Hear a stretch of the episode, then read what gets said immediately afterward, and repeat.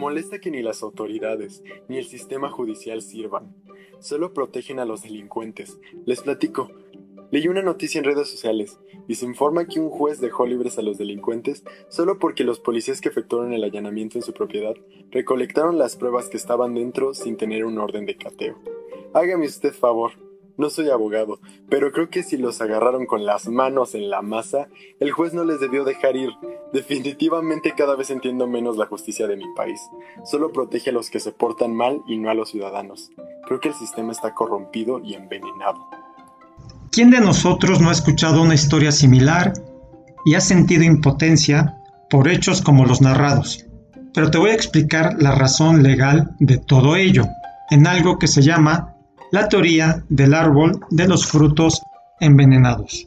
Comenzamos. La teoría del árbol de los frutos envenenados hace referencia a una metáfora legal empleada en muchos países que se relaciona con la valoración de la prueba en un proceso legal, la cual consiste en desestimar cualquier medio probatorio obtenido por vías ilegítimas. El silogismo de esta doctrina establece que, si la fuente de la prueba el árbol, se corrompe, entonces cualquier cosa que se obtiene de este, el fruto, también lo está. Es decir, si a través de medios ilegales se obtiene una prueba y, a su vez, esta conduce a obtener otras, todas ellas resultarán contaminadas por la ilegalidad de la primera. O siguiendo con la metáfora, si el árbol está envenenado, sus frutos de igual forma lo estarán. Esta teoría nace de un caso surgido en los Estados Unidos de América, cuando durante un registro que llevaron agentes del gobierno, estos sin orden judicial allanaron oficinas privadas y dentro del lugar incautaron diversos documentos que posteriormente se pretendieron utilizar como prueba, lo cual ya no fue posible en virtud de que los afectados apelaron en el juicio acogiéndose a la cuarta enmienda de su constitución, declarándose como consecuencia de ello ilegales todas las pruebas obtenidas.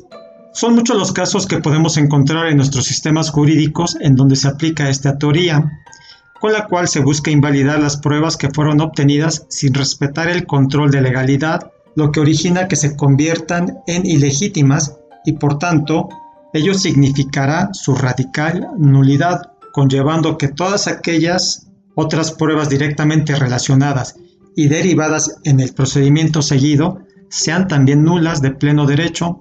Algunos ejemplos prácticos concretos serían los siguientes. La obtención de pruebas con vulneración del derecho a la intimidad, el secreto de las comunicaciones o la inviolabilidad del domicilio. Su símil es hacer uso de una prueba ilegal, árbol, que conlleva a un descubrimiento ilícito, fruto. La prueba sería declarada nula al no respetar ese control de legalidad que se significa en una vulneración a derechos constitucionales.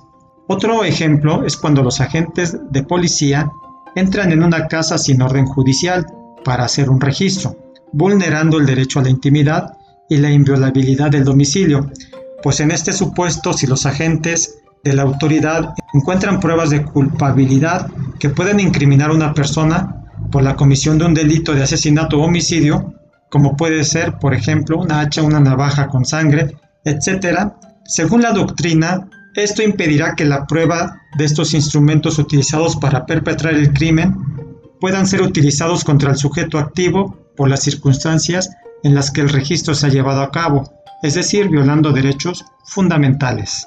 Si bien la teoría del árbol de los frutos envenenados resulta contundente, existen cuatro excepciones en donde las pruebas es decir, los frutos, sí pueden ser utilizados en un proceso judicial, aun de que existan vicios en su obtención, es decir, que provengan de un árbol envenenado. Las cuatro excepciones son las siguientes. Número uno, si se encontraron las pruebas, al menos en parte, como resultado de otra fuente independiente no contaminada. Segundo supuesto, a pesar de provenir de una fuente contaminada, las pruebas se hubiesen descubierto de todos modos. Tercera excepción. Existe la atenuación entre una actividad ilegal y su descubrimiento por parte de las fuerzas del orden público. Cuarta excepción. Si bien la orden de registro o la falta de ella no fue intrínsecamente válida, fue realizada por agentes del gobierno actuando de buena fe. Como se puede ver, las normas de aceptación de pruebas son complejas y están sujetas a muchas interpretaciones, pero siempre los fiscales y abogados van a argumentar en el tribunal que las pruebas deben ser sometidas a juicio, que no están contaminadas y que fueron obtenidas de manera legal, o, en los casos excepcionales, que deben ser valoradas para emitir sentencia. De lo antes narrado y descrito, podemos pensar que un acusado que no cuente con un abogado muy hábil, con un amplio conocimiento de las normas probatorias y sus excepciones, se encuentra con una gran desventaja durante un juicio.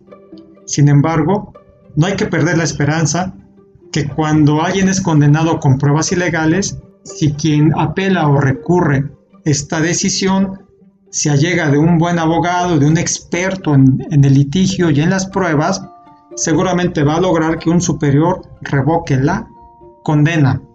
La conclusión, todo árbol que dé fruto envenenado habrá que cortarlo de raíz, consiguiendo así evitar la fuente que lo ha envenenado todo y con esto vamos a lograr que ya no se den frutos malos.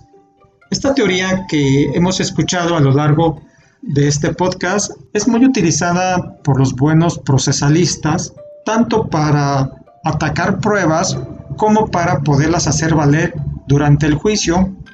¿Por qué?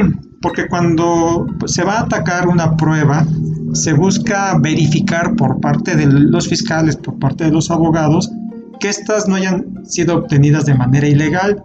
Y si así fue, aun de que los hechos que demuestren sean evidentes e incriminen o pudieran probar la acción que se está intentando, pues se pide que no sean tomadas en cuenta dada la forma ilegítima de su obtención y con esto se cae en muchos casos en las cortes y en los tribunales con la consiguiente decepción que tienen las partes afectadas y la sociedad en general.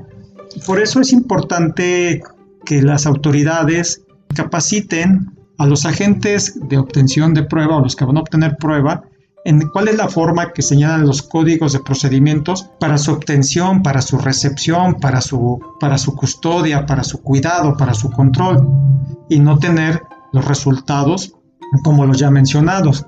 Por el otro lado, no toda, como ya lo escuchamos, no toda prueba que se pueda haber obtenido de un árbol envenenado está contaminada per se ya que si se logra demostrar en las que se ubican las cuatro excepciones que ya mencionamos, un buen abogado, un buen procesalista, un buen fiscal va a lograr que el juez las acepte, las valore y seguramente basadas en ella emita una sentencia, ya que también debemos atender a un principio legal, que es el esclarecimiento de la verdad por los medios más asequibles posibles. Hasta aquí dejo mi comentario y ahora te pregunto, ¿tú qué piensas?